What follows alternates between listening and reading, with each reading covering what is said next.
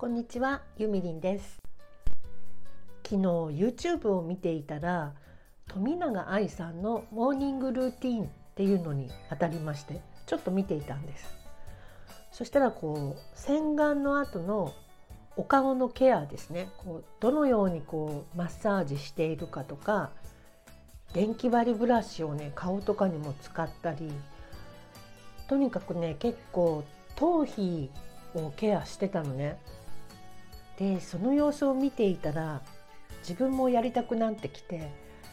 あのピカサプレートっていうのを買ったなっていうことを思い出したんですよ。で陶器でできている顔やボディをマッサージする何て言うんですかねプレートですねそれをねアユーラっていうところで昔買ったんですよ。でボディ用のはすぐ香水の横に置いてあるんですけど顔用も絶対どっかにあるはずだと思ってちょっと探してみたらありましたね、えー、洗面所に。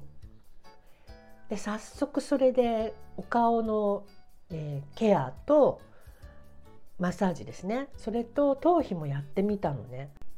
そしたらすごく気持ちよくって頭がポカポカしてきたんですよ。で鏡で自分の顔を見てみたら明らかに違うのにやる前とやっぱりこうすっきりしてるというかリンパ流れたなみたいな感じなんですよ。でそれで気持ちよくなっちゃったから今度足もやろうと思って足のリンパ流しもやってみてそしたらそれでねあのこう普段ケアしてあげてなかったなっていう気持ちが芽生え出したんですね自分の体に対して。時々思うんですけど体っていうのは肉体のことねあの神様からお借りしている器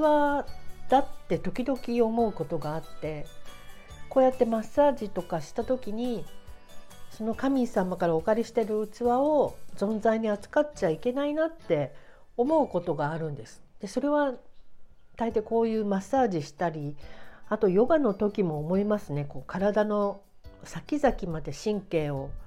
こう意識を集中させたりするとあこれ私こんな部署もあったんだみたいな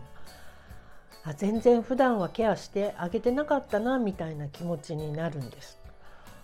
でそしたらあのすごく優しい気持ちになってくるっていうかまあ今ねどこもそんなに出かけることもないんですけどペディキュアもしようかなと思って。スーパーは行くのでね毎日。スーパー行くのにゴム草履履いてる時にこう足先が赤かったら楽しいじゃんと思って昨日は赤いペディキュアしてみました。この自粛生活になってから心が落ちないようにとかうつっぽくならないようにって気をつけてる方は多いと思うんですけども肉体もいたわってあげると心も一緒に上がってくような気がするので時々ねボディマッサージとかしてみると良いと思います。このピカスタプレートを販売しているアユーラというサイトの URL 貼っておきますのでよろしかったらどうぞ見てみてください。別に宣伝じゃないですよこれは。本当に私何年か前に